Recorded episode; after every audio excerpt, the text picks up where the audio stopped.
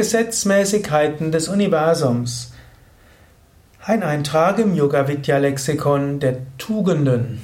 Gesetzmäßigkeit ist eigentlich jetzt keine Tugend. Gesetzmäßigkeit heißt, dass vieles in dieser Welt gesetzmäßig abläuft. Und das ist ja schon ziemlich faszinierend. Man stellt zum Beispiel fest, dass so vieles in dieser Welt mit mathematischen Gleichungen beschrieben werden kann. Und Physiker, die in der Lage sind, etwas philosophisch zu denken, sind da bis heute drüber erstaunt. Warum funktioniert das Universum überhaupt nach Gesetzen? Und so versuchen die Physiker eine Gesetzmäßigkeit nach der anderen herauszukriegen und tatsächlich scheint es immer mehr Gesetzmäßigkeiten zu geben. Manche sind keine linearen Gesetzmäßigkeiten mehr, sondern andere. Und so gibt es auch die Fuzzy Logic, es gibt die Chaos-Theorie und vieles andere. Auch die menschliche Psyche folgt Gesetzmäßigkeiten, wenn auch nicht einer linearen Logik. Da gibt es sehr viele Einflussfaktoren. Auch die Kommunikation zwischen Menschen folgt bestimmten Gesetzmäßigkeiten, aber eben keine linearen Gesetzmäßigkeiten. Und so muss man vorsichtig sein, gerade wenn man auf dem Gebiet der Kommunikation und auf der menschlichen Psychologie, auf dem Gebiet des menschlichen Miteinanders versucht, Gesetzmäßigkeiten zu beschreiben, die sind nie so determinierend, wie es in vielen Aspekten der Technik und der Physik und der Chemie gilt.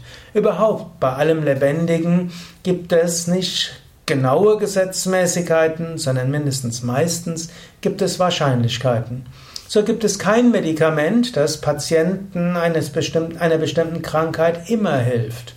Und es gibt auch kaum ein Gift, das alle umbringt. In der gleichen Dosis. Gut, nach einer gewissen ausreichenden Dosis, ja.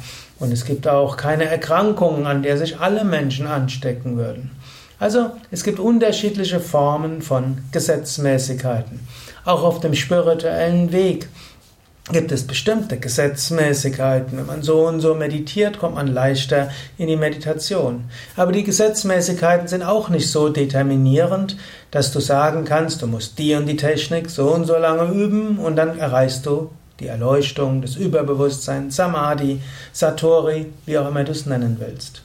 Also, wann immer du auf eine psychologische, eine biologische und noch mehr eine spirituelle Ebene kommst, dann sind die Gesetzmäßigkeiten etwas weniger hm, stringent, weniger linear.